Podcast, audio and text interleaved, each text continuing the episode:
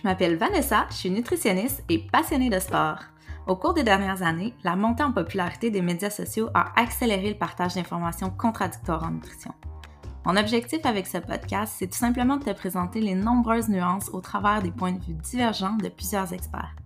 Ensuite, ce sera à toi de te faire une tête en fonction de tes valeurs, ton vécu et bien sûr des données scientifiques actuelles. Bonne écoute!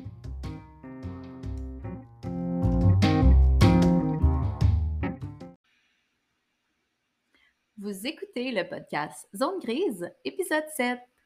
Aujourd'hui, je m'entretiens avec Mélissa Bélan. Mélissa qui est pharmacienne. Euh, j'ai eu la chance de rencontrer euh, Mélissa au gym euh, où je m'entraîne. C'est une, une, femme très dynamique et surtout très travaillante. Donc, je, suis, hyper heureuse de, de l'avoir avec moi aujourd'hui pour jaser de différentes catégories de médicaments qui vont avoir une interaction avec soit l'appétit ou la, prise slash perte de poids. Donc, euh, souvent, euh, certaines catégories de médicaments vont avoir mauvaise presse, une mauvaise réputation au niveau de la gestion pondérale. Euh, c'est des effets secondaires qui peuvent faire peur à plusieurs. par contre, il faut comprendre que lorsqu'une médication est prescrite, c'est parce qu'elle a une raison d'être. Euh, donc, comment on fait finalement pour, euh, pour s'y retrouver euh, là-dedans? Est-ce qu'il y a des, des molécules qui sont, qui sont pires, moins pires que d'autres? Est-ce qu'il y a des stratégies qu'on peut mettre en place pour essayer de diminuer l'impact de celles-ci? Puis finalement, c'est quoi les différents mécanismes d'action? Donc, qu'est-ce qui fait que euh, certains traitements pharmacologiques vont avoir un impact sur euh, nos choix nutritionnels, nos apports nutritionnels ou euh, de manière très indépendante avec notre alimentation, mais vraiment sur le poids lui-même? Donc, un sujet que j'aborde avec Mélissa dès maintenant. Bonne écoute! Bonjour tout le monde. Aujourd'hui, je m'entretiens avec Mélissa Bélan. Mélissa Bélan qui est euh, pharmacienne, que j'ai eu la, chance de rencontrer euh, au gym où je m'entraîne. Gym qui, malheureusement, je pense, devra fermer aujourd'hui ses portes. Donc, on est lundi. Vous aurez deviné, puis on, on apprend que il y a certaines dispositions qui sont prises en raison de la COVID. Mais bon, grâce au virtuel, j'ai quand même la chance de poursuivre mes activités et donc de m'entretenir aujourd'hui avec Mélissa. Donc, euh, sans plus tarder, en fait, je la laisse euh, elle-même se présenter, euh, nous dire un peu qu'est-ce qui l'a amené vers la, pharmacie et, qu'est-ce qu'elle fait là à ce jour. Donc, salut Mélissa. Oui, allô Vanessa. alors, ben c'est ça, ça me fait plaisir d'être là aujourd'hui. Merci d'avoir accepté. Merci. Donc, pour l'invitation. Euh, dans le fond, euh, c'est ça. Moi, je suis pharmacienne euh, propriétaire, en fait. Et en fait, ça a fait 15 ans que je suis pharmacienne et en janvier, ça va faire 15 ans que je suis pharmacienne propriétaire. Wow! OK, donc tu étais propriétaire dès le départ. Oui, tout à fait. quelques mois après avoir obtenu mon permis. puis c'est ça, je, je, suis toujours à la même place depuis le tout début. Et moi, ce que j'aime dans mon travail, c'est vraiment le contact avec la clientèle. Mm-hmm. euh, être là pour aider les gens, euh, pour les accompagner dans leur médication ou même dans n'importe n'importe quel sujet qui touche leur santé. Donc, moi, c'est ce qui me c'est ce qui me passionne dans mon travail. Puis toi, dans le fond, c'était très clair là, quand tu quittais euh, l'université que tu t'en allais euh, pour être pharmacienne propriétaire. Tout à fait, oui. Même euh, dans les premières années là, de mes études, euh, c'était clair que c'était ce que je voulais. Euh, parce que bon, j'aime j'aime beaucoup j'aime beaucoup amener mon équipe, j'aime beaucoup amener des nouvelles des nouvelles choses et tout. Puis je me disais, ben, c'est en étant propriétaire que je vais pouvoir mettre en place différentes mm-hmm. choses. oui, effectivement. À travailler avec des clients. C'est ça. OK, cool. Puis, euh, par curiosité, là, euh, est-ce que la profession, elle a évolué au cours des, des 15 dernières années? Toi, as-tu l'impression que ton rôle est le même ou ça a changé? Non, ça a changé beaucoup. Euh, de plus en plus, en fait, ça fait, ben, la loi 41 est arrivée il y a cinq ans. Euh, c'est mm-hmm. pas très connu de la part des gens, euh, mais on peut faire de plus en plus de choses comme euh, pharmacien. Donc, on peut prolonger des ordonnances, on peut prescrire dans certaines situations aussi. on peut même faire le suivi des clients au niveau de l'hypertension artérielle, de l'anticoagulothérapie, les gens qui prennent, par exemple, du synthroïde pour la glande thyroïde. On peut faire le suivi, on peut ajuster les doses, on peut faire plein, plein, plein de ah, choses. Ouais, c'est vraiment encore euh, méconnu, là, mais euh, mm-hmm. on, on, essaie de, d'en faire la promotion euh, un peu partout. Ben, d'ailleurs, il y a une annonce à télé là, en ce sens. d'ailleurs, je pense que vous pouvez maintenant, au niveau des infections urinaires, là, vous pouvez prescrire, ça se peut-tu, ou ben, renouveler? c'est ça, c'était là depuis cinq ans. Mais ça commence tout juste à... Parce que dans l'annonce, il parle justement, il y a une madame qui dit Oh, mais je vais pouvoir délaisser mon jus de canneberge, je sais pas trop. Puis là, mon chum, il me regarde je la comprends pas. je sais comment écrire ça, là.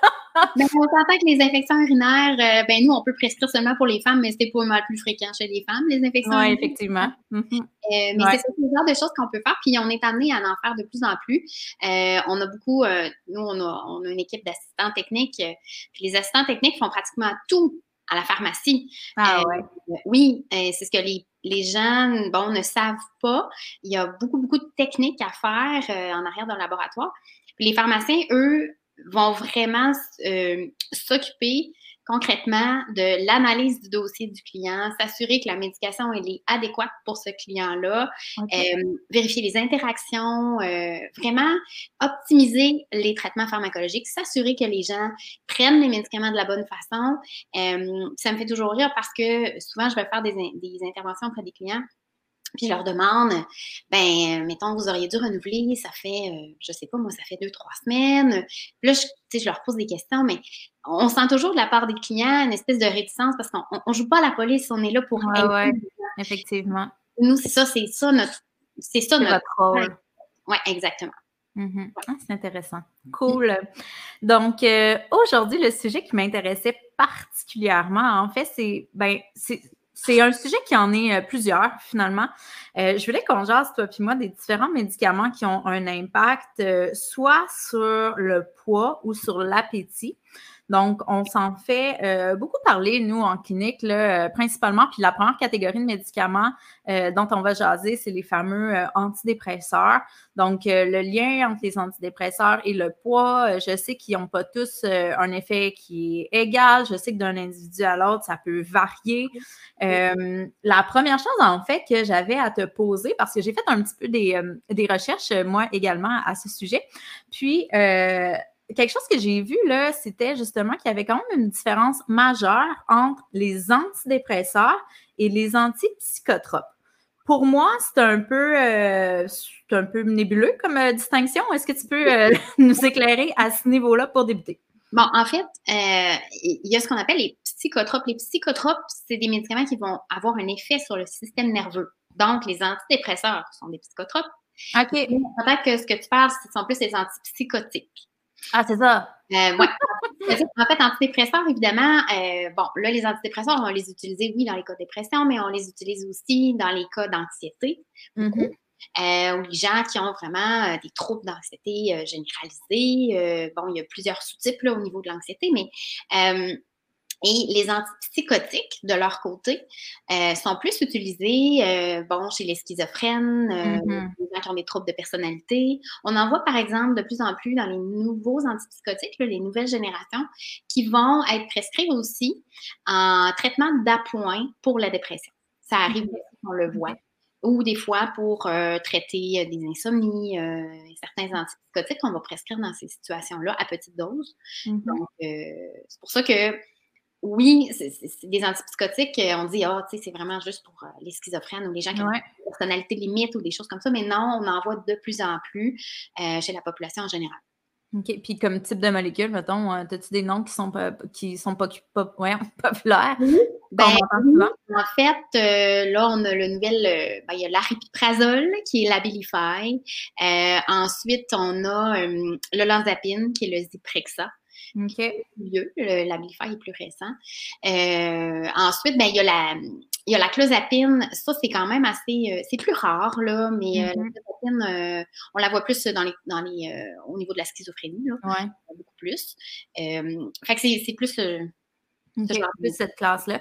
Puis justement, euh, moi, je me souviens, ça m'avait marqué là, quand j'étais euh, pendant mes études, on avait reçu une invitée euh, spéciale là, pour une classe qui était une nutritionniste qui travaillait à Robert Gifford, vraiment auprès des, des, personnes avec des troubles mentaux quand même plus sévères. Puis, euh, elle venait de nous, parler finalement du traitement de ces personnes-là. Je me demandais un peu au niveau alimentaire comment ça se déroulait. Puis finalement, là, la présentation, c'était vraiment axé sur le poids. Parce que ce qu'elle nous disait, c'est que la principale problématique qu'elle vivait, c'est que ces gens-là, clairement, leur médication leur faisait prendre du puis là, ça, ça, nuisait à leur, à leur, état qui était déjà à la base souvent dépressif. Donc, ils ne voulaient pas prendre la molécule à cause de ça. Puis là, c'était comme un peu un cercle vicieux. Donc, j'avais quand même été vraiment étonnée de ça. Euh, donc, ça, c'est ça, de, ce que j'en comprenais, là, c'était peut-être particulièrement problématique au niveau du poids. Je ne sais pas ce que toi t'en penses, ben peut-être un petit peu plus, justement. Oui, au niveau des antipsychotiques, honnêtement, parce que moi aussi, en fait, moi, j'avais fait un stage, euh, justement, euh, ça s'appelle plus comme ça maintenant, mais on le reconnaît par Robert Gifford. Moi aussi, j'ai fait un stage. Oui, effectivement, tu raison. Puis, euh, les antipsychotiques, donc, tantôt, je parlais de l'olanzapine, le Zyprexa. Mm-hmm. on voit l'apparition de ce qu'on appelle un syndrome métabolique. Et vraiment, syndrome métabolique chez les, chez les jeunes, les adolescents. Ah, ouais. Oui, syndrome métabolique, on parle une augmentation super importante de poids, euh, on va avoir vraiment un tour de taille augmenté, euh, la glycémie qui est vraiment augmentée. Après ça, euh, des dyslipidémies, donc cholestérol. Fait c'est vraiment la médication entraîne tout ça. on s'entend qu'il faut que l'état de santé mentale soit. Il faut que ça soit nécessaire là, pour qu'on ait besoin de prescrire ça avec des, des effets secondaires aussi importants. Là, prend un suivi vraiment serré et adéquat. Mm-hmm. Oui, effectivement. OK. Fait à la base, dans le fond, comment ces médications-là, il y a souvent, euh, on parle souvent des mécanismes d'action des médicaments. Euh, qu'est-ce qui fait qu'un antidépresseur pourrait avoir un impact plus qu'un autre euh, par rapport au poids? c'est quoi les différents mécanismes d'action qui, qui se cachent derrière ça? Ben, en fait, ce que ça va faire, oui, on, l'a dit, hein, ça va jouer au niveau du système nerveux. souvent, ce que ça fait, c'est que ça va perturber les signaux de faim et de satiété. Euh, avec un effet, on appelle ça un, effet orexigène. C'est, mm-hmm. on fait le, le, ballon avec anorexigène. Donc, c'est-à-dire qu'il va stimuler l'appétit. Mm-hmm. Euh, puis en plus, ces médicaments-là vont bien souvent diminuer le métabolisme, donc diminuer la dépense énergétique. D'un côté, nos signaux euh, de faim de satiété sont vraiment tout bousillés. Donc, le corps a faim, mais il n'y a pas vraiment faim. Le, le, mm-hmm. système nerveux dit T'as faim, mais le corps, euh, c'est pas vrai. Donc, on va manger, mais on n'a pas vraiment faim. En plus de ça, on brûle moins de calories. Donc là, mm-hmm. évidemment, euh, on en prend plus, on en dépense moins, ben, ça entraîne une perte de poids. C'est souvent mm-hmm. comme ça. Et c'est plus euh, souvent important avec les vieux antidépresseurs, avec les vieux antipsychotiques. Euh, parce qu'évidemment, euh, avec les recherches et tout, ben, les compagnies vont toujours essayer de trouver des molécules qui vont avoir le moins d'effets secondaires possible, qui vont être mieux tolérées, qui vont entraîner le moins de conséquences, comme par exemple aller jouer là, sur ces signaux-là. Mhm. oui, effectivement. Euh, d'ailleurs, j'avais vu que ça, ça jouait aussi principalement au niveau de la leptine. La leptine qui est euh, l'hormone finalement qui, euh, qui, avertit notre corps qu'on a atteint la satiété. ce que j'avais lu, c'est que ça retardait justement la sécrétion de la leptine, ce qui faisait en sorte finalement que plutôt que au moment où j'ai vraiment plus faim, mon corps m'avertisse que j'ai plus faim, mais c'est comme s'il y, y, a un effet décalé de ça. Fait que ça me le dit encore plus tard. D'où l'effet d'encore plus euh, recommander de manger lentement parce que clairement, si tu manges trop vite, puis qu'en plus ton signal de leptine est, retardé, euh, tu risques de passer peut-être euh, au-delà de, tes apports, là, effectivement. puis écoute, écoute, je me suis pris des petites notes. Sois bien à l'aise, là. Je, te parle de certaines choses que je savais pas avant hier. Fait que si tu me dis, écoute, je suis pas sûre, c'est bien correct. Euh, au niveau de la dopamine, donc je pense qu'il y en a certaines qui vont agir, certains, euh, certains médicaments qui vont agir au niveau de la dopamine, d'autres non. Donc, euh, justement, la dopamine, qui est une hormone qui est très impliquée dans le, système de, récompense, l'effet de bien-être, puis tout. Puis, euh, il y, a certains, justement, médicaments qui disaient que euh, ça allait moduler notre système de récompense. Donc, c'est comme si ça nous en prenait plus pour avoir l'effet de, satisfaction, de bien-être, puis notre petit high de récompense euh, à ce niveau-là. Est-ce que, est que tu peux nous en parler un petit peu de ça? Ben, écoute, je t'avoue que dans mes recherches pour le sujet spécifique, je ne l'ai pas vu. Mm-hmm. oui, ce que tu dis par rapport à la dopamine, c'est tout vrai. Donc, euh, tu sais, mm-hmm. ça plaît à l'esprit de penser que, euh, en effet, quand on va jouer au niveau de la dopamine avec les médicaments, c'est sûr que mm-hmm. ça a un impact de ce côté-là. Oui, effectivement. oui, c'est comme logique, là. OK, parfait. Puis, tu sais, juste pour faire peut-être un petit peu le ménage là-dedans, parce que je pense que ça, ça l'inquiète beaucoup de personnes. Puis souvent, euh, dès que j'ai quelqu'un qui a une prise de médication qui va être de ce type-là, là, euh, antidépresseur, ben c'est pas rare que me l'amène. Tu sais, ah, j'ai pris du poids depuis que, que je prends des antidépresseurs, mais en même temps, c'est pas fataliste. Je veux dire, on connaît aussi plein de personnes qui prennent ces molécules-là. En fait, je pense qu'elles sont de plus en plus prescrites. Tu disais tantôt justement que euh, c'est pas juste des antidépresseurs, mais beaucoup très lié à l'anxiété finalement. Puis l'anxiété est probablement euh, le mal du siècle. Avec la COVID, écoute, ça risque pas de s'améliorer. Euh, donc, est-ce qu'il y a justement des, des molécules versus d'autres qui, seraient, qui seraient plus problématiques? Tu me dis les anciennes molécules, mais à quoi, à quoi on peut s'attendre par rapport à ça? Bien, en fait, les anciennes molécules, honnêtement, là, les anciennes antidépresseurs, là, souvent la classe euh, qu'on appelle les antidépresseurs tricycliques, euh, maintenant, honnêtement, ils ne sont plus utilisés comme Oui, ben c'est ça. On les utilise plus euh, dans des situations, bon, pour des gens qui vont avoir des douleurs plus neurologiques. Mm-hmm. et c'est c'est utilisé dans ces situations-là, donc premièrement à plus petite dose. Donc, l'effet secondaire de prise de poids peut être un peu moins pire parce que la dose est moins grande. Mais quand même, à petite dose, on voit une, incidence au niveau du poids pour les gens qui prennent ça, non pas pour une dépression ou de l'anxiété, mais plus pour des, euh, soulager des douleurs. Mm-hmm. Mais euh, donc, oui, c'est là. Euh, les vieux antipsychotiques, mais comme je disais, souvent aussi, c'est des gens, euh, des gens qui sont habitués de prendre ça, tout ça, même s'il y a des petites doses, on le voit quand même. Les nouveaux, comme je disais tantôt, ils ont moins d'effets secondaires, en fait, moins de risques d'entraîner une, prise de poids, mais peu, peu importe lequel on prend, ils vont quand même aller jouer au niveau des, signaux, comme on mm-hmm. parlait tantôt, de fin de cécité. En fait, ce qu'on dit, c'est que c'est super important pour les gens de ne pas hésiter à, s'informer euh, auprès du médecin, du pharmacien. De, en fait, quand on a un traitement prescrit puis qu'on s'empêche de le prendre à cause mm-hmm. d'un effet secondaire. C'est ça, exactement. Parce que nous, c'est pas rare qu'on l'entend aussi des clients. Est-ce que ça fait prendre du poids? Ben oui. On n'en veut pas. Mm-hmm. en même temps, il faut, faut, vraiment, faut toujours évaluer les risques et mm-hmm. les bénéfices dans, une situation. Les nouveaux antidépresseurs ont un, profil d'effet indésirable euh, vraiment mieux qu'avant, mm-hmm. euh, que les anciens, et la prise de poids, elle est moins grande. Elle peut là quand même. Mais ça va, on, parle des poids, là, c'est des pourcentages qui ne sont pas énormes. Donc, on veut des chiffres, on veut des chiffres. on veut des chiffres.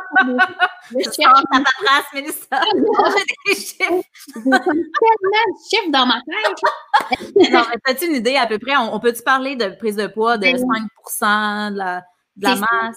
Ouais, là, je, je, cherche vraiment. Attends un peu, là. je m'excuse, là, j'avais mes. Euh... Attends un peu, attends un peu, attends un peu.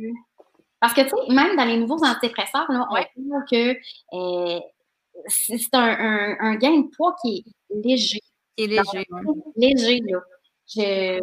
L'autre affaire aussi, c'est que, ben, je pense qu'il y a différentes choses qui sont liées à ça, notamment aussi, bon, si l'antidépresseur est lié justement d'emblée à des symptômes dépressifs, ben une personne qui est dépressive va être moins motivée, va être. Fait peut-être qu'initialement, elle s'est tournée vers l'alimentation pour euh, s'auto-médicamenter, si on veut, se, se récompenser, aller chercher du mm. réconfort, puis tout. Fait que, on peut mettre la faute sur la molécule, mais peut-être que c'est clairement pas juste ça. On sait que le lien entre l'alimentation et la psychologie est très fort aussi.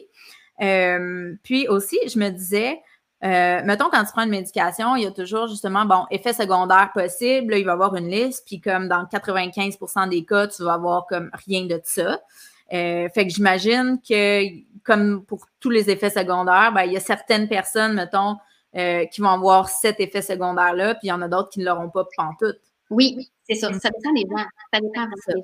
Puis, pendant que tu parles, je vais retrouver mes chiffres. Ah, euh, par exemple, si on parle, euh, je donne des noms là, du citalopram qu'on voit vraiment beaucoup. Oui, vraiment. Citalopram qui est le Celexa. Euh, il y a également l'escitalopram qui est le Cipralex qui est vraiment bon, ouais, semblable. Répandu, effectivement. on parle d'une prise de poids qui se situe entre 1 et 10% des gens. OK. C'est pas beaucoup, là. C'est vraiment 1 à 10 des gens. Puis, j'ai pas de de, pourcentage de poids que la personne va prendre parce qu'il y a vraiment beaucoup de facteurs qui influencent ça. Comme tu disais tantôt, la personne est moins motivée, elle peut aussi avoir moins envie de s'entraîner et de bouger. Ben oui, une personne dépressive, aller au gym, je suis pas sûre. Ben, c'est tout un ensemble de facteurs, mais c'est sûr que si la personne le sait, ouais. ben, elle peut être euh, attentive. sensibiliser, plus attentive à mm-hmm. dire OK, ben là, j'ai-tu vraiment faim? Je le sais-tu? OK, elle va se poser peut-être plus de questions. En sachant comment ça marche, ben, elle, va vraiment plus euh, réfléchir, elle, va être plus sensibilisée, comme je disais. Puis, en fait, on le dit, là, les gens qui ont des, euh, traitements comme ça, qui peuvent aller causer une prise de poids, ben l'important, c'est qu'elle soit suivie par une nutritionniste, par exemple, pour avoir mm-hmm. vraiment une idée de quoi manger, puis pas dépasser pour que euh, le corps ait ce qu'il a besoin, qu'il n'en manque pas, mais qu'il n'en prenne pas trop non plus. Mm-hmm. Parce qu'on veut, tu sais, quelqu'un justement qui a des problèmes au niveau psychologique, que ce soit l'anxiété ou la dépression, tu sais, évidemment qu'on ne veut pas aller rajouter un stress puis une pression qui va être liée au poids. sais, on a bien beau dire, ben c'est juste ça, c'est juste prendre quelques livres, mais on sait très bien que pour quelques personnes, ça va être vraiment une pression supplémentaire. Euh, puis c'est comme pas nécessaire dans ces moments-là, souvent. Là. effectivement, des fois, il vaut mieux prévenir, le savoir d'avance, puis porter déjà une, une, attention particulière à son alimentation puis à son mode de vie euh, euh, pour justement éviter qu'après, on se ramasse avec ça là, en, plus. Euh, l'autre chose que j'avais vue, puis ça, je ne sais pas trop en fait comment l'antidépresseur peut aller jouer là-dessus, mais euh, ce que je voyais, c'est qu'il y a certains antidépresseurs qui avaient un, effet sur euh, l'histamine, puis que l'histamine, elle également était liée euh, à la leptine. Donc, encore une fois, on va jouer au niveau de, la sensation de faim et de satiété. Mais là où j'ai été surprise quand je me suis rendue là-dedans, là, dans mes lectures, c'est que ça disait donc, si l'histamine est liée à la leptine et donc au contrôle de l'appétit, ce que j'en suis venue à, lire finalement, c'est que les antihistaminiques, qui sont les médicaments qui sont euh, souvent même euh, sans ordonnance euh, pour, contre les allergies, seraient aussi liés à des prises de poids potentielles. Et j'étais vraiment surprise de lire ça parce que je ne l'avais jamais entendu. Euh, mes clients sont très bons pour me dire qu'ils prennent des antidépresseurs puis que ça leur a fait prendre du poids. Mais jamais un client m'a dit Caroline, j'ai des allergies, ça me fait prendre du poids, je prends des antihistaminiques. Euh, est-ce que est-ce que c'est quelque chose de fréquent? Est-ce que toi, tu en entends parler de ton côté? Ben honnêtement, euh, c'est pas euh, c'est pas quelque chose qu'on voit beaucoup. Ben, en fait, qu'on voit beaucoup, qu'on entend beaucoup, parce que je pense que justement, le lien n'est pas, euh, ne se fait pas d'emblée.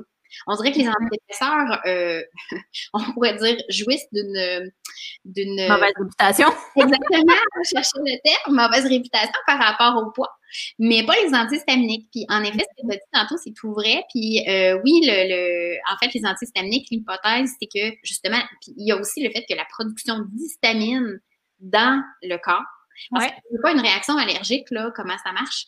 C'est que tu as l'allergène qui va se positionner dans les, sur des récepteurs au niveau du corps et ça, ça va produire de l'histamine. Et c'est l'histamine qui fait qu'on a toutes les réactions, euh, nos symptômes d'allergie. C'est pour ça qu'on les appelle des antihistaminiques. Parce qu'on pour réduire la sécrétion d'histamine. Exactement.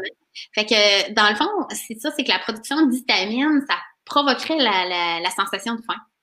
Fait que ce que tu dis avec la leptine, euh, ça, ça, a un lien aussi, là. Euh, puis comme on en a parlé tantôt, la leptine va tout euh, va changer toutes nos La société, oui, c'est Exactement, c'est ça. puis, mais honnêtement, en pratique, on le voit pas, mais théoriquement, des fois, on parle d'une possible prise de poids après quelques jours seulement d'antihistaminique. Ben. Malgré que, encore là, on a des vieux antihistaminiques, les antihistaminiques de mm-hmm. première génération. Ça, on parle plus euh, de la diphénidramine, qui est le Benadryl, qui est super connu. Ouais.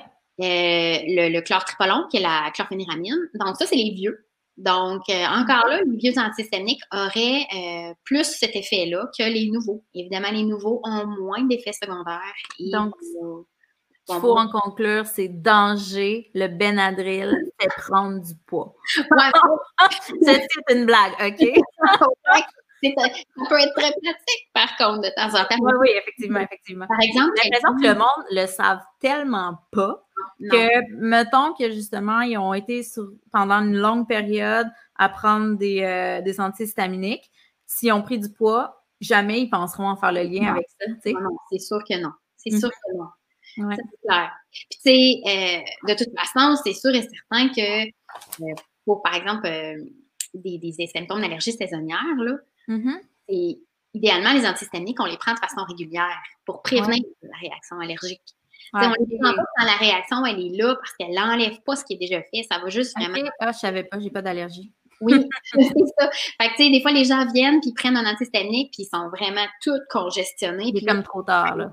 Ils prennent ça puis le lendemain, ils sont pas corrects, mais c'est normal. Il faut que ça, diminue. C'est pour ça que souvent, on va dire, tu sais, mettons, vous prenez du réactine, du claritin, de l'aérius, peu importe faut le prendre à tous les jours pendant la période de symptômes d'allergie. Ben oui, c'est logique dans le fond parce que tu dis que ça l'empêche la sécrétion d'histamine, mais si l'histamine est déjà sécrétée, il est comme trop tard. Exactement. Les antihistamiques, ce qu'ils font, c'est qu'ils vont se positionner sur les récepteurs à la place de l'allergène pour empêcher la libération d'histamine. Puis dans le fond, euh, encore là, on ne suggérera pas à quelqu'un de prendre du Benadryl qui est au 4 à 6 heures, donc euh, quatre fois par jour, qui endort, euh, c'est épouvantable. Euh, tous les jours pour prévenir des symptômes d'allergie saisonnière. Mm-hmm. c'est pas logique parce que la personne va passer son temps à dormir. Mm-hmm. donc, c'est sûr qu'on se tourne plus vers les nouveaux antihistaminiques, donc encore là, moins de risques d'effets secondaires, donc moins de risques d'effets secondaires sur le poids. Mm, très intéressant. Oui. Cool. Eh bien, Mélissa, est-ce que tu avais quelque chose à rajouter sur la catégorie antidépresseurs que je t'aurais pas jasé ou euh, on peut passer à notre prochaine catégorie de médicaments? Ben écoute, oui, j'aurais envie de te dire que euh, c'est réversible à l'arrêt du traitement, ça. Fait qu'il faut pas, faut pas penser. Évidemment, on sait, tout le monde le sait que perdre du poids, ce n'est pas aussi facile que d'en gagner. Mm-hmm. Mais, euh, dans le fond, il y a, euh, on, peut on peut reperdre le poids, puis on peut revenir à la normale après, là. Je veux dire, c'est pas, euh, pas irréversible, cette affaire-là. Oui, OK. Intéressant. Cool. Autre chose? Ça va? Ça va? Oui. Good. L'autre catégorie, c'est une autre grosse catégorie. Là. Euh, en fait, on parle des médicaments qui sont eux aussi de plus en plus euh, prescrits, évidemment. C'est tout ce qui est médicaments liés au traitement pour le TDAH. Donc, je te dirais que c'est rendu quasiment un fléau.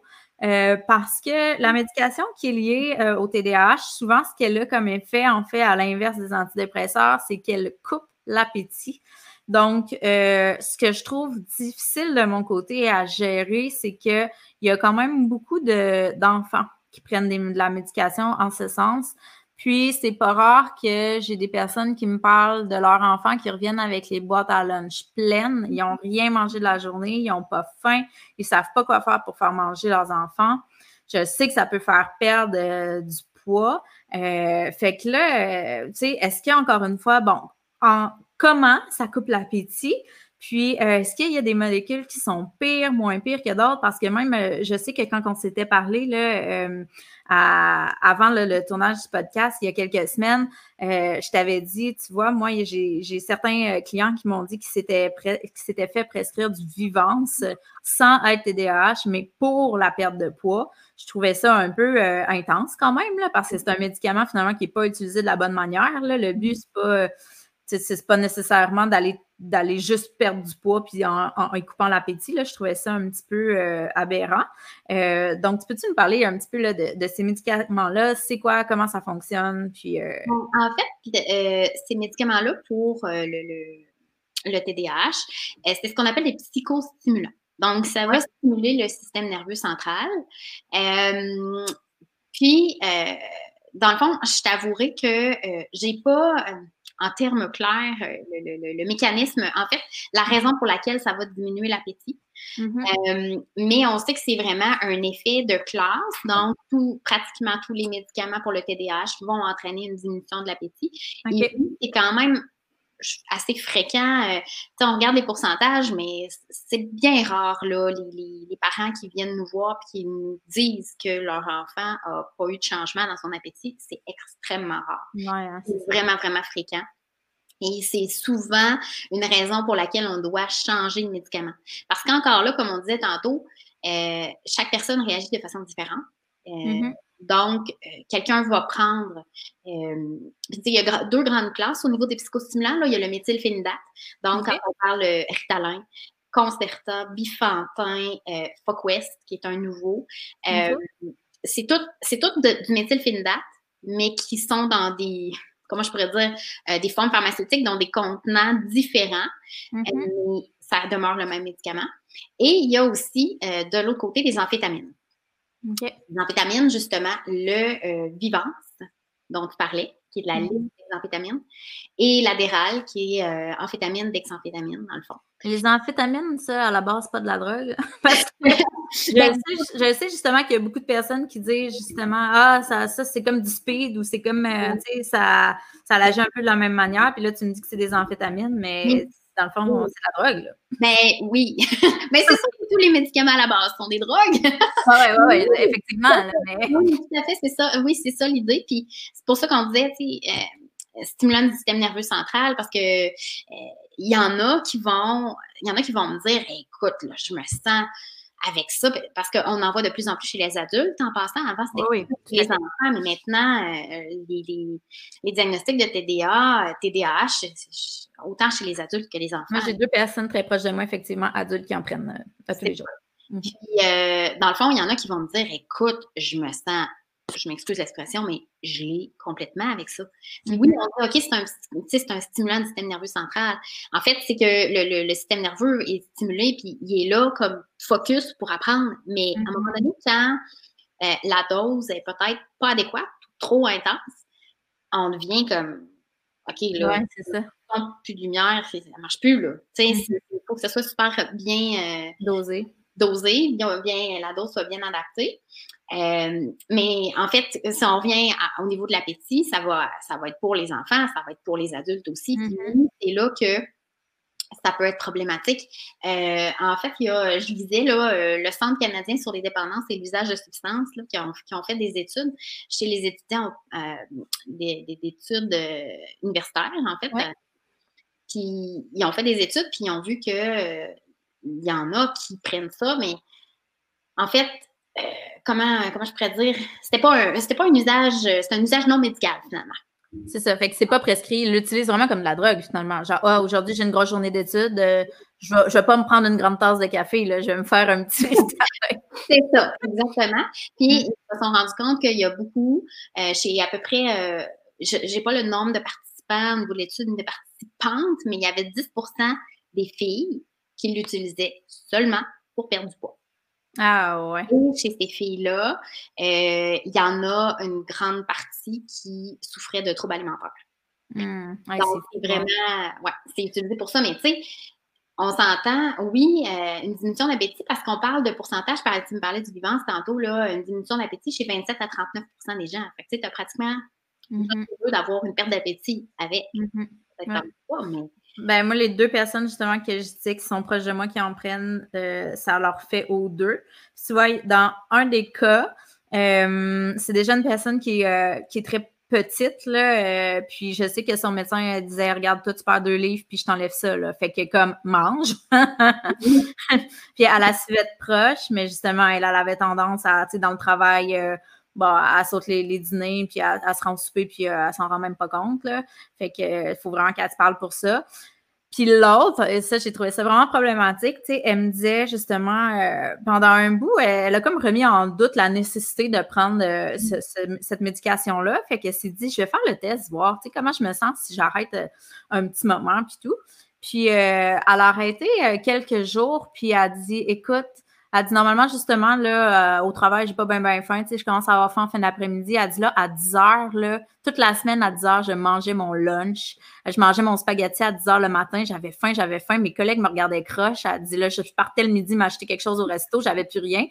Elle, là, en une semaine, comme elle a pris du poids, puis tu devines ce qu'elle a fait a, repris ses médicaments. Pas, à cause qu'elle en avait besoin dans sa tête, parce que ça la faisait capoter, tu sais. Hey, mais c'est fou, pareil. Puis ce qu'on voit vraiment beaucoup aussi, c'est la relation avec la nourriture qui peut devenir malsaine. Donc, euh, premièrement, ben là, tu manges pas de la journée, puis là, tu commences à avoir faim le soir, mais là, tu te dis, ah, j'ai rien mangé de la journée. Fait que là, tu te gardes, tu sais. Ou bien tu peux avoir ce qu'on ce qu'on appelle des, des binges, là, finalement, un peu des compulsions alimentaires. Donc, de là, ton corps dit, OK, là, j'ai vraiment, vraiment besoin d'alimentation. Ou même dans certains cas, c'est nono, mais quelqu'un qui euh, voit pas l'impact de euh, son alimentation sur son, son, poids, parfois est moins motivé à faire de bons choix alimentaires. Donc, tu vois, quelqu'un justement qui a un poids qui va être santé à cause qu'il prend de médication puis qui ne mange pas durant la journée, mais que, bon, lui, il peut se permettre, juste, ben, ben, tout le monde ne peut pas de se permettre, mais tu sais, je veux dire, il n'y a pas nécessairement une alimentation qui est saine, puis anyway, il ne prend pas de poids, fait que ça ne le motive pas à faire des changements, tu sais, fait que c'est mm-hmm. quand même problématique, là, tout ça, c'est fou, là. Mm. Oui, puis pourquoi, hein, pourquoi les gens commencent à avoir faim à la fin de la journée? C'est la médication euh, déclenche un peu, là, ouais, c'est ça. Ben oui, parce que souvent, on prend, euh, on prend ces médicaments-là le matin. Puis, euh, d'où, mettons, le ritalin. Si on prend le ritalin, là, ça dure pas longtemps. Donc, on doit reprendre le midi, on doit reprendre la fin d'après-midi. D'où la l'arrivée du Concerta, du Bifantin, du Focus, qui sont des médicaments à longue action. Donc, vraiment, on le prend le matin, il dure toute la journée, ou presque en fait. Et euh, la baisse de l'efficacité de ces médicaments-là va arriver comme à la fin de la journée, fin d'après-midi. Mm-hmm. Donc là, c'est là que. Que la fin embarque. Ouais. Effectivement, nous, on va dire, euh, mettons que ça vous coupe l'appétit, ben déjeuner avant de prendre votre médicament. Oui, effectivement il n'y aura, pas l'effet tout de suite. Pour en parler un peu, justement, de c'est bien beau, OK, comprendre que, ça fait ça, mais justement, pour pousser un petit peu plus loin, euh, dans OK, un coup qu'on sait que ça fait ça, ben qu'est-ce qu'on fait? Parce que c'est quand même des médicaments que certaines personnes vont avoir de besoin. Ben là, effectivement, une excellente piste de solution. Donc, déjeuner avant la prise de médication. L'autre chose aussi, c'est de porter attention à qu'est-ce qui fonctionne dans la journée. Donc, des fois, quand on a moins d'appétit, il y a des aliments pour lesquels ce serait vraiment pas possible de manger. Souvent, quelque chose qui va être comme de la viande, puis tout, là, les clients sont comme Ah non, là, ça me roulerait dans la bouche. Par contre, mettons, ah, un petit spag ou une petite salade de pâtes ou quelque chose d'un peu plus léger, ça, ça fonctionnerait. Fait que des fois, ça peut être de se tenir un journal aussi. Bon, cette journée-là, mettons, je m'étais amené tel aliment, euh, il me tentait pas du tout, je l'ai pas mangé. Ah, cette fois-ci, OK, ouais, je m'étais amené euh, ce repas-là, puis ça, écoute, euh, j'avais pas de temps faim, mais ça passe bien. Sinon, dans d'autres cas aussi, c'est plutôt que d'avoir un dîner, ben essayer de fonctionner avec une, des, des prises alimentaires qui sont fractionnées. Donc, d'avoir une bonne collation, un bon dîner, une bonne collation, mais quand même essayer de se pas se forcer si vraiment ça vous roule dans la bouche. Le but, c'est pas de, de, vous rendre malade, mais des fois, essayer d'initier la prise alimentaire parce que des fois, on a l'impression qu'on n'a pas faim. Puis quand on commence à manger, ben finalement, tu sais, ça, se passe bien. Fait que portez attention, justement, des fois, les liquides, les smoothies, les soupes, c'est plus facile euh, pour vraiment éviter là, de ne pas avoir euh, de de, repas du tout de la journée. Puis là, le soir, ben là, on n'arrête plus de manger parce qu'on a vraiment très faim. Fait que c'est pas, pas nécessairement adéquat. Puis à long terme, si à un moment donné, la, prise de médication cesse, quoi que ce soit, c'est des habitudes qu'on va avoir pris aussi là, qui peuvent être problématiques. Mm. Pourquoi que ça fasse comme tu disais tantôt, on arrête, ça y est, là. Euh, ah ouais, c'est ça. On, veut tout manger, là. Euh, mm-hmm. Puis les habitudes qu'on avait qui ne nous faisaient pas prendre de poids, ah, tout d'un coup, euh, ils nous font prendre du poids.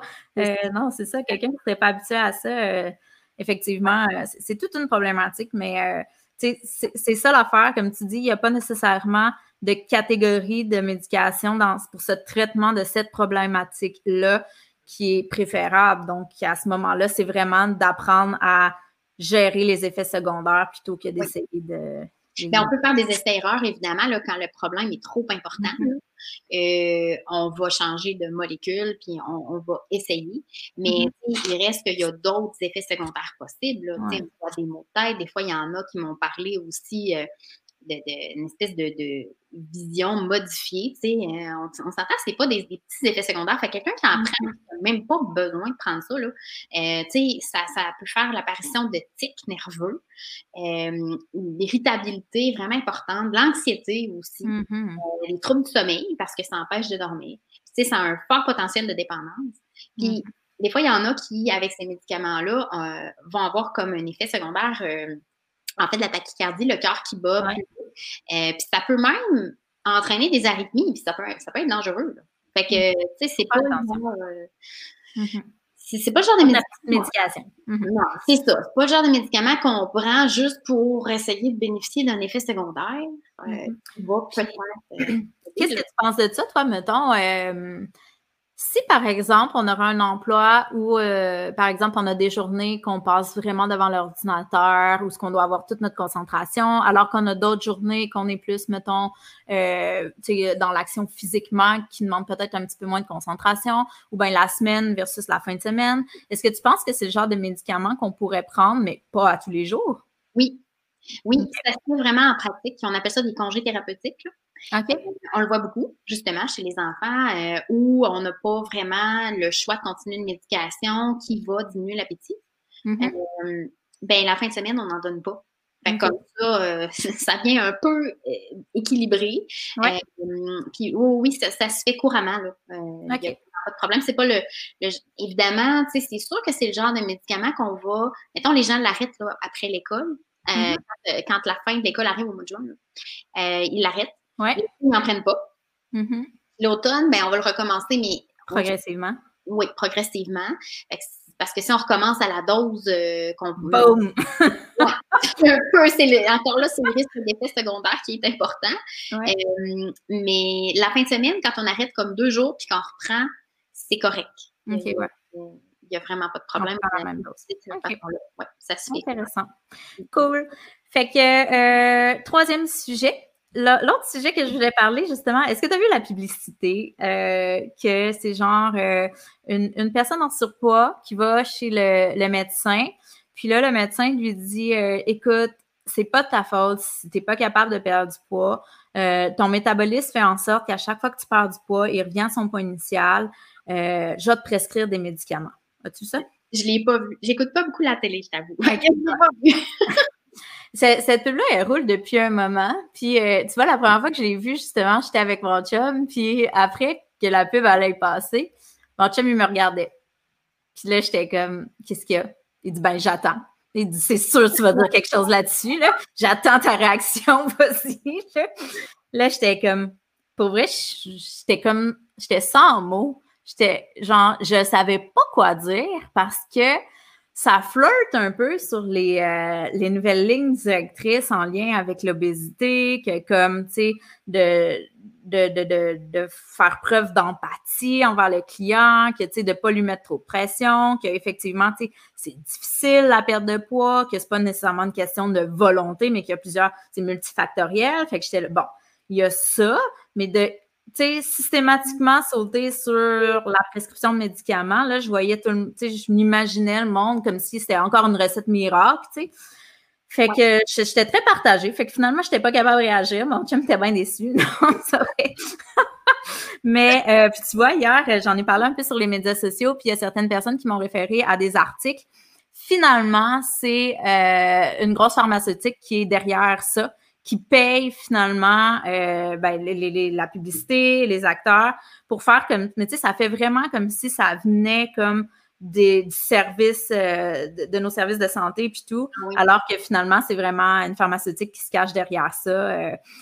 Fait que c'est un peu, c'est un peu encore une aberration à ce niveau-là. bon, des médicaments pour la perte de poids, il y en a, ça existe depuis un moment. Euh, je, sais que justement, euh, ben, évidemment, le, poids, c'est un gros problème de société. Donc, euh, c'est pas, pas hier le jour où il y a certaines personnes qui ont décidé de, s'attaquer au problème puis d'essayer de, développer des molécules. Mm-hmm. je sais qu'il en est sorti beaucoup au fil des, années, mais plus souvent, il y avait des effets secondaires qui étaient quand même assez notables. Il y en a qui ont dû être retirés du marché. Euh, donc, à ce jour, on en est où là-dedans? Euh, qu'est-ce qu'on peut s'attendre comme résultat? Parce qu'effectivement, on sait, toi puis moi, qu'une pilule miracle, ça n'existe pas. S'il y en avait, écoute, on n'aurait pas les problèmes qu'on a aujourd'hui. Donc, euh, je t'écoute un peu à ce sujet. Oui, écoute, mais il y en a, ben, j'ai fait vraiment des recherches sur tout ce qui existe, mais aux États-Unis, euh, aux États-Unis, il y en a beaucoup qui existent que nous, on n'a pas. Mm-hmm. Euh, au Canada, euh, je te dirais que là, il y en a trois qui sont qui ont vraiment l'indication officielle au niveau de la perte de poids. il y en a qui. Il y en a un qui est là, ça fait vraiment longtemps, mais bon, écoute, je te nomme les noms. il y a le Contrave qui existe, qui est en compte. Il y a le Saxenda qui est en injection. Oui. Et il y a le Xenical qui est en capsule. OK, je, t'arrête deux secondes. Le Saxenda, il est en injection. L'autre jour, j'ai un collègue de travail qui me disait euh, il y a quelqu'un qui m'a dit qu'il allait se faire faire des injections pour la perte de poids. C'est tu sais quoi? J'étais là, moi, je la voyais dans un salon d'esthétisme quelconque. J'étais là, oh, mon Dieu, mais dans le fond, ça devait être ça. J'avais fait des injections. OK, ouais. Puis, euh, par rapport au Saxenda, par exemple, en fait, c'est du liraglutide. Oui. Mm-hmm donc vraiment ce médicament. Euh, et le liraglutide, en fait, euh, c'est le Victoza qu'on donne chez les personnes diabétiques. OK. Et euh, chez les personnes pour perdre du poids, c'est le Saxenda. OK. C'est le même médicament, mais qui ne porte pas le même nom et qui n'est pas couvert. c'est exactement la même chose. C'est la même chose. Ah. c'est ça, ouais. Ça, c'est. il y a beaucoup de qui fonctionnent. Marketing? oui c'est vraiment, euh, tu sais, on, le voit, là. Euh, en fait, je, je pense que celui-ci, si je ne fais pas erreur, c'est qu'il était utilisé justement chez les personnes diabétiques, puis on, on a vu qu'il y avait vraiment une perte de poids. Mm-hmm. Donc, on a vu l'opportunité et le chiffre Il y a des études qui ont été faites quand même, là, puis maintenant, c'est approuvé. Euh, pour la perte de poids. Mais tu sais, c'est sûr que quand on parle de perte de poids, en effet, c'est toujours au, tout départ, évidemment on ne saute pas sur les médicaments, comme tu disais. Là. On peut tout le temps faire bon, les habitudes alimentaires, euh, euh, évidemment l'exercice physique et tout ça, avec vraiment euh, bon, un accompagnement, un nutritionniste, c'est mm Et si ça ne fonctionne pas, ben, si on est vraiment incapable, si on voit qu'il n'y a rien qui fonctionne, mais ben là, ça peut être une option d'y aller avec les médicaments. Et quand on choisit un médicament, c'est toujours dans il faut toujours vérifier ce qu'on appelle les comorbidités, en fait, les, maladies qui sont là aussi. Donc, par exemple, justement, quelqu'un qui est diabétique, qui n'arrive pas à perdre du poids, ben le Saxenda, en fait, qui est le Victoza, va être avantageux. Mm-hmm. Euh, si on regarde, par exemple, le Xenical, euh, si je pourrais te parler un peu du mécanisme, euh, il peut entraîner une diminution de la tension artérielle, il peut diminuer le cholestérol. Donc, si les mm-hmm. gens ont ça de présent comme problématique, ben ça peut être une option qui va avoir euh, des répercussions, euh, euh, des avantages collatéraux finalement. Oui, oui, intéressant. Fait que, ouais. OK, oui, mais tu peux y aller. Je te laisse poursuivre par rapport à justement les différents mécanismes d'action. ben, ouais, j'avais peut-être une, question dans le fond qu'est-ce qui fait justement que euh, quelqu'un, tu sais, là, tu disais, euh, bon, faut faut qu'il aille essayer autre chose avant nécessairement qu'on puisse prescrire ça. Mais est-ce que justement, il faut euh, initialement qu'il y ait des facteurs de risque quelconques ou juste le surpoids serait nécessaire pour pouvoir avoir ça en prescription sans nécessairement avoir d'autres d'autres facteurs de risque ou d'autres comorbidités? Bien, souvent, là, ça fonctionne parce que l'indication officielle que je cherche. Ah oui, elle est là. Euh, l'indication officielle pour ces médicaments-là, c'est euh, l'indice de masse corporelle. OK. Donc, un indice de masse corporelle qui est au-dessus de 30. OK, donc obèse selon l'IMC. Exact. Mm-hmm. Ou au-dessus de 27, donc en surpoids, mais qui a une présence d'au moins une, euh, une, comorbidité liée au surpoids. Donc, hypertension artérielle, qui est déjà traitée en passant. Mm-hmm. Euh, diabète de type 2 ou dyslipidémie, cholestérol. Fait que j'imagine que des fois aussi, quand ils donnent ce médicament-là, ils peuvent en enlever un autre, dépendamment. Euh, tu disais tantôt, ça peut avoir un effet sur la pression. Ben, peut-être que ça va dépendre. Ça va, dépendre de comment... ça va dépendre à quel point c'est intense puis à quel point la médication est, est, efficace ou est nécessaire. Ouais. Exact. Fait que souvent, là, honnêtement, euh, ce qu'on remarque, le premier choix, c'est un peu particulier, mais le premier choix, c'est le Saxenda, qui est en injection sous-cutanée une fois par jour. Fait qu'il faut se piquer à tous les jours. Quand même, OK, ouais. Ça, c'est vraiment, c'est la personne qui le fait elle-même, parce qu'on s'entend, on va pas au CLSC ou à l'hôpital à tous les jours pour avoir. Mm-hmm. Ouais. Qu'est-ce qui fait que, pourquoi, pourquoi que le médicament est en, injection? Qu'est-ce que ça a de plus? C'est ce que tu sais? Ben, en fait, euh, la raison pour laquelle c'est euh, injectable, spécifiquement, je ne saurais pas te l'expliquer. Je pense que c'est vraiment plus à cause que, tu sais, le, le, Saxenda, en fait, c'est un analogue d'une hormone qui mm-hmm. euh, va jouer au niveau, euh, qui est une incrétine, non? En fait, c'est plus au niveau, ça va jouer au niveau du glucose, du métabolisme du glucose. Mm-hmm. Donc, encore là, ça plaît à l'esprit de penser. Tu sais, c'est un peu comme l'insuline, euh, on n'aura pas ça en comprimé. Oui, oui, oui, je comprends. C'est plus hormonal peut-être? Oui, plus une absorption, si je ne fais pas erreur, là, mais tu sais, je ne saurais pas t'expliquer exactement la raison pourquoi c'est injectable. Mm-hmm. parce qu'en effet, c'est comme... Comme les stéroïdes. Fait que peut-être que les hormones, il faut qu'ils soient euh, injectés. C'est sûr que... Ça, peut être une similitude avec une hormone, même si ça n'en est pas une la, ben, la distribution puis l'efficacité aussi, tu sais, des fois, quand c'est au niveau sous-cutané, l'absorption est vraiment différente de quand c'est mm-hmm. ah, pris par la bouche. Là. Euh, quand c'est pris par la bouche, euh, il y a toutes que des barrières à traverser hein. mm-hmm. pour agir, tandis que quand c'est au niveau sous-cutané, c'est au niveau transdermique, c'est différent. OK, je comprends. Et que, c'est ça, dans le fond, comme je disais, ben, c'est l'iraglutide, qui est le saxétina. En fait, c'est un analogue euh, d'une hormone qui est naturellement présente dans notre corps, qui a comme effet de réduire l'ingestion de nourriture, puis de diminuer l'appétit. C'est comme ça que ça va nous amener euh, à une perte de poids, finalement. Mm-hmm. Fait que dans le fond, je, réfléchis tout haut, là, mais quelqu'un justement qui aurait plus un trouble, tu sais, sans nécessairement que ce soit un trouble alimentaire, mais quelqu'un qui aurait une relation qui serait difficile avec la nourriture, qui aurait tendance à manger ses émotions, souvent, ces personnes-là mangent en absence de faim. Euh, donc, ça ne serait pas nécessairement un médicament le plus efficace pour eux. Ben, tu sais, parce que, je veux pas, ce qu'il fait, là, c'est qu'il retarde la vidange gastrique. Après ça, il stimule la sécrétion d'insuline, puis il diminue la mhm. glycémie, puis il prolonge la satiété. Fait que, c'est sûr que si, euh, évidemment, ça se passe au niveau euh, psychologique. Psychologique, oui. Ben, peut-être que c'est sûr qu'à un moment donné, physiquement, euh, oui, ça va avoir une incidence, mais tu sais, si euh, le problème est plus au niveau psychologique, peut-être mm. que ça. ça sera pas, pas le meilleur, c'est ça. Mm-hmm. Je sais qu'il y en a d'autres justement qui vont plus jouer au niveau de l'absorption euh, de, la nourriture. Ça, ça serait pas le plus efficace dans ce cas-là, justement. Oui, c'est ça. Mm-hmm. Ça vient aussi, hein, on s'entend avec des effets secondaires. Là. Ah, c'est sûr. C'est sûr. Celui-là, le Saxenda, souvent, on va augmenter la dose progressivement. encore là, ce qu'on appelle la tolérance euh, du, corps aux effets secondaires, euh, c'est qu'à un moment donné, le, corps va comme s'habituer aux effets secondaires, il va, il va excusez l'expression, délai avec. Là. Mm-hmm. Mais il faut quand même commencer tranquillement. Euh, mais celui-là, surtout au début, là, il y a beaucoup de nausées. On parle de 28 à 39% de nausées. Quand même.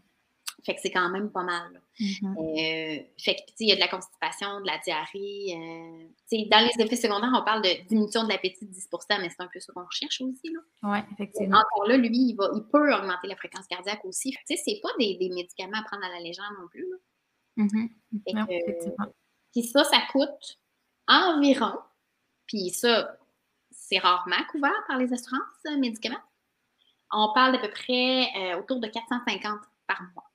Ouch! Quand même. Hein. C'est fou. Puis quand on parle de perte de poids, là, les gens sont tellement prêts à payer. C'est fou. Là. je suis sûre qu'il y en a qui n'auraient euh, pas nécessairement les moyens, mais qui mettent d'autres choses de côté, genre de la nourriture de qualité. ah ouais, non, c'est ça, ok, c'est quelque chose. Puis euh, qu'est-ce qu'on peut s'attendre comme résultat? Tu sais, évidemment, euh, on ne perdra pas 100 livres avec ça. Là.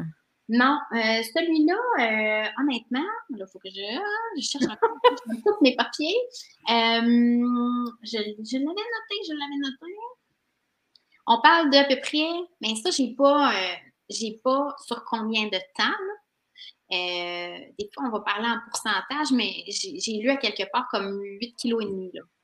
Ah, ben, tu vois, c'est logique parce que j'ai un client qui a commencé à en prendre, puis il me parlait d'un. Son, médecin, il avait parlé d'un 20 livres. C'est ça. Mm. Tu sais, quand même, c'est pas pour 450 par mois, 20 livres, mais quoi qu'on dit souvent qu'une perte de 5 à 10% du poids a quand même des effets euh, super intéressants au niveau euh, métabolique. Euh, fait que ça, ça peut être hyper intéressant, mais on s'entend que pour la, ben, pas pour la majorité des gens, mais pour plusieurs personnes qui souhaitent perdre du poids, 20 livres, souvent les attentes sont supérieures à ça. Ben oui, ben oui, ça c'est sûr et certain. Parce que, tu sais, habituellement, euh, c'est quelque chose qu'on essaie pendant 12 semaines. Puis si justement, si on n'a pas perdu 5 de notre poids initial, après 12 semaines, on arrête. OK. Mm. C'est le genre de produit qu'on arrête. Là. Mais ça, ça, vaut pour tous les médicaments pour la perte de poids. OK. Fait que là, comme tu dis, il y a le Saxenda. Lui, il diminue principalement l'appétit.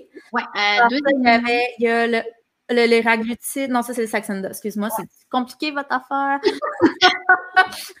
Il y a le Orlista, je sais qu'on entend souvent.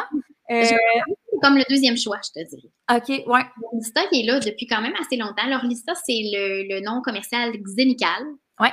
Ce sont des capsules. En fait, ce que ça fait, euh, ce médicament-là, c'est que c'est un inhibiteur des lipases gastro-intestinales. Donc, ce que ça va faire, ça va réduire la quantité de gras qui est absorbée par l'intestin. OK, c'est ça. Environ 30 on réduit d'environ 30 là, Quand même, quand même. Oui. Mais, euh, c'est sûr qu'on va le prendre avec les repas. Euh, c'est une capsule trois fois par jour. On le prend avec les repas. Puis si on prend un repas qu'il n'y a pas de gras dedans, ben, ça ne donne rien de le prendre. Mm-hmm. Mais c'est assez ah rare quand même. Une, une, bonne salade, pas de vinaigrette. c'est comme je disais, celui-là, il y a l'avantage, là, il y a, il, y a, un effet sur le bilan lipidique, donc au niveau du cholestérol. Euh, mais quand même, oui, c'est logique. Il y a quand même euh, pas loin de 9% des gens qui vont devoir l'arrêter à cause des effets secondaires. Les effets secondaires avec lui, là. Euh, Diarrhée? ben oui, parce que si mm-hmm. ça diminue l'absorption des gras, ça veut dire que le gras, il passe tout droit. Bye quand on parle d'effets secondaires, là, euh, théorique, là, je voulais. Ça, doit même être un peu euh, genre euh, chasse gastrique, puis comme euh, urgence dans la toilette. Exactement. Je vous l'ai c'est pas super tentant. On parle de flatulence avec fuite huileuse. inconfort abdominal, ça c'est sûr. Perte huileuse, donc du spotting, mais tu sais, c'est des pertes huileuses. Ouais. sel grasse et huileuse. Et urgence fécale. Ouais, c'est ça. Donc, c'est ça. Ça a l'air le fun. Euh, c'est ça. Des fois, dans le fond, il y en a qui vont l'essayer. Puis ça, tu vois, pour celui-là est un petit peu moins cher. Là, pour un mois, c'est à peu près 175-200 dollars. Pour un mois. Ouais. Mais encore là, il faut toujours s'informer. Euh, si, vous, si les gens sont assurés avec l'assurance médicaments du Québec, on oublie ça, il n'y a rien qui est couvert. Mm-hmm. Des fois, les assurances privées vont un peu plus, mais il faut s'informer avant. Là. Puis je me questionne euh, par rapport à, ça, dans le fond, si il y a un tiers des gras qu'on consomme qui sont plus absorbés, à ce moment-là, euh, comme il y a toute une catégorie de vitamines qui sont euh, absorbées via la matière grasse, donc toutes les vitamines qu'on appelle liposolubles, donc ADEK, pour ceux qui nous écoutent. Euh, Mélissa me fait des grands signes de tête, donc euh, euh, ouais, fait que à ce moment-là, est-ce qu'il y a de la supplémentation qui va en ce sens ou euh, pas jusque pas jusque là? Oui, oui, ça va jusque là. OK. Ouais. là pour prendre des suppléments parce que oui, l'absorption des vitamines liposolubles est, est, altérée. Donc, il faut prendre des suppléments pour être sûr de ne pas avoir de carence. Puis, écoute, c'est vraiment, c'est vraiment, ben, c'est vraiment spécial parce que ça va jusque euh, au niveau des, des anovulants, contraceptifs oraux. Là. Les contraceptifs oraux, quand on les prend, euh, ils vont être absorbés au niveau de l'intestin. OK. Et si on a des diarrhées super importantes, on la production des anovulants va être altérée aussi, donc peut diminuer l'efficacité des anovulants. Donc, euh, ça, euh, ça peut avoir un Ça peut engendrer un autre problème qui pourrait nous faire prendre du poids, mais pas de la même manière. exact. Fait que oui, tu as tout à fait raison là, par rapport à, par rapport à l'absorption des vitamines. Merveilleux. Est-ce qu'il y en avait un autre? Euh, je pense que tu m'as dit qu'il y en avait trois initialement. Hein? Ben, l'autre, je pense que c'est justement le co. C'est quoi? Dis-moi C'est le contrave. C'est lui, le contrave, le malicieux qui est derrière la publicité dont je te parle. ça ne me surprend pas. Mais le contrave, en fait, c'est un, une combinaison de deux médicaments qui sont euh, le bupropion et le naltrexone, la naltrexone. Le bupropion, euh, c'est quand même assez connu. Euh, le bupropion, c'est du Wellbutrin, c'est un, ça, ça, fait partie des antidépresseurs. OK. ouais. Mon Dieu, ça va jouer au niveau du cerveau, j'imagine. Hein? Oui, mais lui, là, honnêtement, le contrave, c'est comme le dernier choix parce qu'il y a quand même, premièrement, il y a énormément d'interactions avec les médicaments, avec d'autres médicaments. OK. Puis, euh, il y a aussi euh, un risque en raison du bupropion, souvent, euh, chez les jeunes adultes, on parle de 18 à 24 ans, qui peuvent présenter en début de traitement des idées suicidaires. Caroline, OK. Ouais. Fait que, tu sais, c'est pas, c'est pas le, le, premier choix en raison de tout ça. Mm-hmm. c'est sûr qu'on l'utilise dans les mêmes conditions, comme je disais tantôt, IMC en haut de 30 ou en haut de 27 avec des maladies chroniques concomitantes. Euh, le contraire, par exemple, il y a euh, c'est pas encore sûr qu'il est sécuritaire au niveau cardiaque.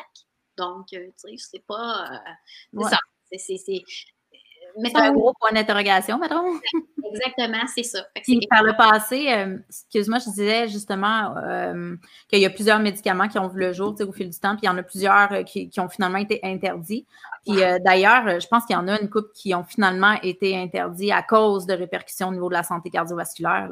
Ben oui, oui, oui, c'est pas possible parce que, tu sais, veux, veux pas, encore là, ça plaît à l'idée de dire, bon, mais, tu sais, c'est un médicament qui stimule le métabolisme. Mm -hmm. fréquence cardiaque va te faire brûler plus de gras. Ouais, oui, mais. Le fameux euh, comment booster ton, son métabolisme. Oui, il y a des impacts euh, autres qui ne sont pas nécessairement euh, désirés. Je comprends. Fait que, puis celui-là, en plus, le contrave, il y a une contre-indication en présence de convulsions parce qu'il peut augmenter le risque de convulsion. C'est vraiment, vraiment. C'est complexe. Faut pour le prendre, il faut comme pas avoir le choix de le prendre. est-ce qu'il y aurait d'autres raisons de prendre le contrave autre que la perte de poids? Euh, ben là, non. Cette association-là, non. Euh, mm-hmm. évidemment, on voit les deux médicaments de façon séparée dans différents contextes, mais euh, l'association comme telle, c'est vraiment dans un but de perte de poids. Perte de poids. Tout simplement. Oui. Exact. Si on parle d'à peu près une perte de poids de 9 livres, là, en 56 semaines, donc un an. Ça fait beaucoup d'effets secondaires pour neuf livres. Oui, beaucoup, beaucoup, beaucoup. Quand tu penses que l'activité physique, c'est bon pour le cerveau, euh, c'est bon pour le moral, ça a des effets antidépresseurs, des effets sur la santé cardiovasculaire. ça. me semble une meilleure option. Oui, au niveau du prix, celui-là aussi, il n'est pas donné. Oui, effectivement. Mais on parle de 315 par mois. Hey, tabarouette, hein, quand même. C'est fou. Ouais. OK. Intéressant, tout ça. Fait que, tu sais, ce qu'on pourrait en conclure finalement, c'est que la médication pour la perte de poids, euh, bof. à moins que vraiment, justement, le médecin, euh, le médecin conclut que ce soit nécessaire dans certains cas, puis que la perte de poids pourrait vraiment avoir des améliorations métaboliques ou euh, autres sur certains autres paramètres de santé. ne faut pas trop se fier là-dessus. Hein. Je pense avec les résultats qu'on obtient, puis tous les effets secondaires qui en suivent, sans parler des coûts. Euh, je pense qu'on est mieux de, se fier sur autre chose. Fait que ça l'explique aussi un peu pourquoi, dans le fond, euh, comme on disait tantôt, s'il y avait une pilule miracle, on le saurait tous. Là. Fait que c'est loin d'être parfait. Avais-tu quelque chose à acheter là-dessus, Mélissa? Mais non, écoute, c'est On a fait le tour. là, j'ai lu à quelque part, euh, tu sais, perdre du poids ne se fait pas grâce à une ordonnance médicamenteuse. Tu sais, c'est comme on, parle, tu sais, c'est l'alimentation équilibrée, l'activité physique, des bonnes habitudes, puis, tu sais, ça, ça mm. remplace les médicaments, ça remplace pas tout ça, là. Non, non, c'est ça. C'est ça. Mm-hmm. Il y a quelqu'un euh, euh, que je connais qui m'a dit euh, assez récemment, qui m'a dit Ah, je connais quelqu'un justement là, qui prend une piqûre. puis j'ai dit à cette personne-là, écoute, on le sait, c'est quoi qui fait perdre du poids? On le sait, tu sais, quand, quand les habitudes alimentaires sont pas là, quand l'activité, l'activité physique n'est pas là, et, ça, ça, ça change rien. Il faut, faut, commencer par ça. Mm-hmm. Puis si jamais on voit qu'il n'y a vraiment rien qui fonctionne, puis qu'on a tout fait les efforts épouvantables et inimaginables, bon, peut-être que ça peut être une aide, mais ce n'est pas la solution. Justement, comme tantôt, on parlait justement du, euh, du Orlista qui euh, diminue l'absorption du gras, mais qui vient avec plein d'effets secondaires, dont justement des diarrhées puis des urgences de la lacelle. Mais si initialement tu diminuais le gras que tu manges, ça me semble un peu plus facile. Je sais que on dit ça, on jase pour jaser. Là, on sait très bien, toi puis moi, que moduler des comportements alimentaires, c'est beaucoup plus compliqué que, qu'on pourrait le croire, que c'est plus facile de, c'est plus difficile de le faire que d'en parler. Mais quand même, c'est clair qu'à la base, la modification initiale du comportement, il euh, faut, faut en revenir à ça. La clé. Ah oui. OK, cool. Puis pour terminer, euh, je me demandais, euh, tu vois, moi, quand, j'ai eu envie de discuter avec toi, il y a ces euh, trois catégories de médicaments-là qui me venaient principalement en tête, mais y a-t-il autre chose que, que tu entends souvent, soit qui joue sur l'appétit ou qui fait perdre, prendre du poids, que, que, qui ne me vient pas, moi, en tête? Ben oui, ben écoute, il y a quelques autres classes de médicaments. les médicaments qui sont utilisés pour les troubles bipolaires. OK, ouais on parle de lithium, euh, les stabilisateurs de lumière, ça aussi, ça peut entraîner des prises de poids. Euh, puis, tu sais, c'est encore là, c'est que ça va changer au niveau du métabolisme des, euh, du glucose. Puis, ça va aussi jouer au niveau de la leptine, comme on parlait tantôt. Il y a une classe qui est quand même assez réputée aussi pour la prise de poids, c'est les, les corticostéroïdes. Ah, ben oui, c'est clair. La cortisone, ce qui est particulier aussi, c'est que, bon, premièrement, c'est que ça favorise euh, la rétention d'eau. Donc, ça fait euh, de l'édème, ça fait de l'enflure. C'est ça, j'allais dire. C'est vraiment une prise de gras ou c'est une prise d'eau? Il y a ça. Mais en fait, ce qui arrive, c'est que c'est une redistribution des gras plus au niveau du visage. Fait que le visage devient super Oui, oui, oui. Tu, oui, tu vois, euh, tu me, ramènes à, tu me ramènes à mes études. Je me souviens maintenant que tu en parles, effectivement. Puis ça, ça c'est sûr qu'on parle de gens qui vont prendre des traitements à long terme. Là. Mm-hmm. Quand on parle de quelques semaines, deux, trois semaines, ça fait pas ça. Mais il y a des gens, parce que évidemment, la cortisone, c'est euh, anti-inflammatoire. Et il y a des gens qui vont avoir des problématiques qui vont être obligés d'en prendre pendant un an, deux ans. Euh. Ben oui. Donc là, c'est sûr qu'on le voit. Euh, c'est vraiment un visage. C'est comme euh, typique là, euh, de, ah, Mais ça, ce qui est encourageant, euh, c'est que. Quand t'arrêtes? Pardon? Non, vas-y. Vas-y, vas-y. C'est réversible. Là. Quand ah, ça se perd, en fait, les kilos qui sont pris, ça se perd assez rapidement et facilement, pas mal plus qu'avec d'autres médicaments. Oui, c'est ça. C'est vraiment lié à ça. Fait que si tu arrêtes de les prendre, tu reviens avec ton visage normal. Toi, mettons, là, si tu marches dans la rue, es-tu capable de dire cette personne-là prend des corticostéroïdes? Honnêtement, oui. Ah ouais? oui, oui, parce que les gens qui en prennent euh, des années et des années, on le voit. dans le visage, en plus, ça doit vraiment être tannant. Là. Tu te regardes, es comme, mon Dieu, là, mais là, tu te dis, j'ai engraissé, tu sais, parce que tu vois ton visage qui est rond, puis ces photos, tu, tu le remarques, c'est sûr, là. Très caractéristique, là. Mais, tu sais, c'est ça. Ce qui est encourageant, c'est que c'est réversible. Euh, écoute, il y a aussi euh, ben, l'insuline. L'insuline puis d'autres médicaments pour le diabète, là, euh, parce que ça va augmenter, ça stimule le stockage dans les, du gras dans les cellules graisseuses. Oui. Mm-hmm. comme ça, ça va, ça peut faire entraîner une prise de poids. Il y a certains médicaments pour l'hypertension qui sont de la classe des bêta-bloquants.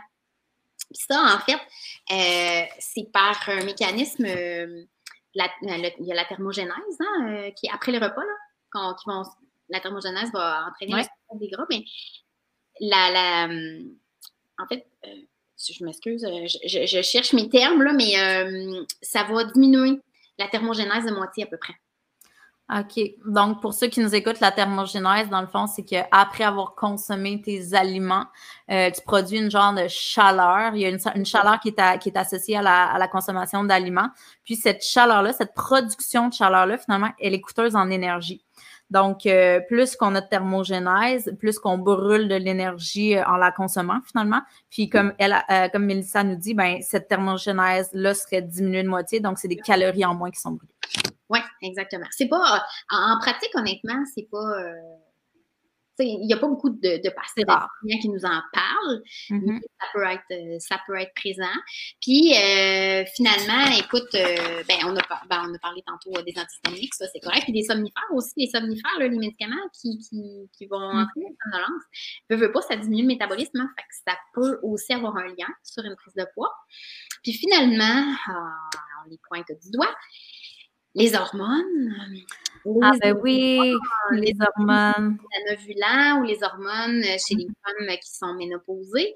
Parce mm-hmm. que d'une part, il y a les estrogènes qui vont faire une rétention de liquide. Ouais.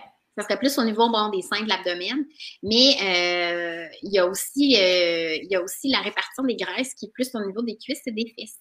OK. Et, euh, veux, pas, en raison de tout ça, en raison de l'environnement hormonal, ben, la, gestion qu'on appelle du tissu adipeux des gras, c'est vraiment mm-hmm. difficile chez les femmes, aussi même avec ah, oui. parler, mm-hmm. avec l'environnement hormonal des femmes les femmes vont être plus euh, portées à prendre du poids facilement que les hommes.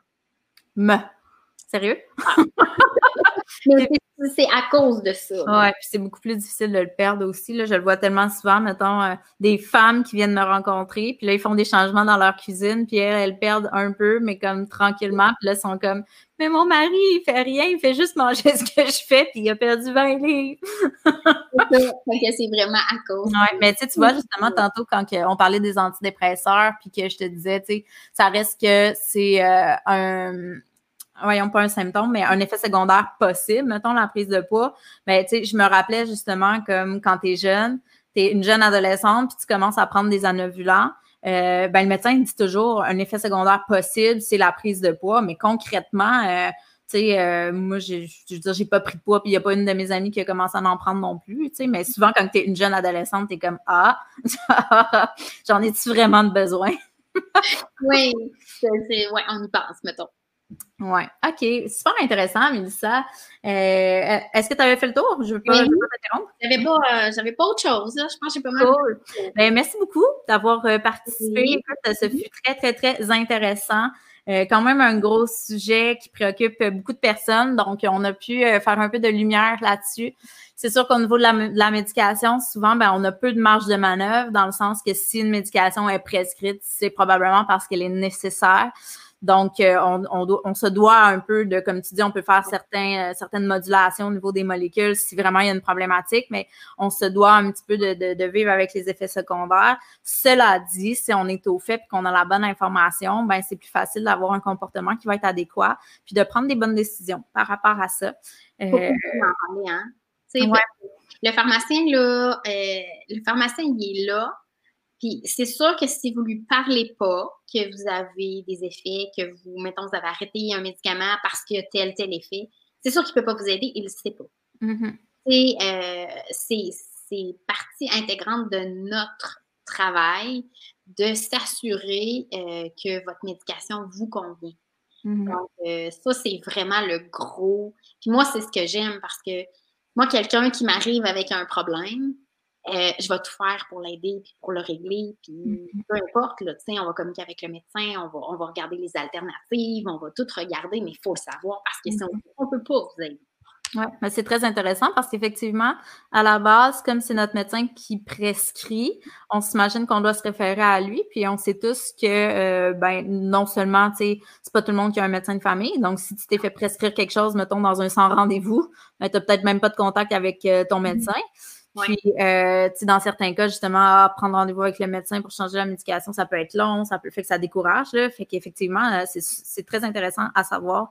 Euh, puis souvent, effectivement, en tout cas, moi où je vais, les pharmaciens sont, écoute, sont, sont, très gentils, très ouverts.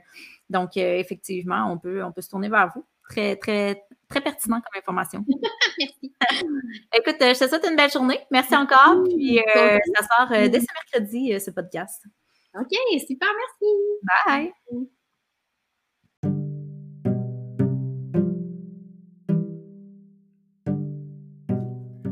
Merci énormément du temps que tu as passé avec moi. Je suis consciente qu'en 2020, le temps, c'est une ressource qui est limitée et tellement précieuse. Donc, si j'ai eu la chance de t'avoir à mes côtés pendant quelques minutes, c'est tout un privilège pour moi. Donc, je te souhaite une belle fin de journée et on se dit au prochain podcast.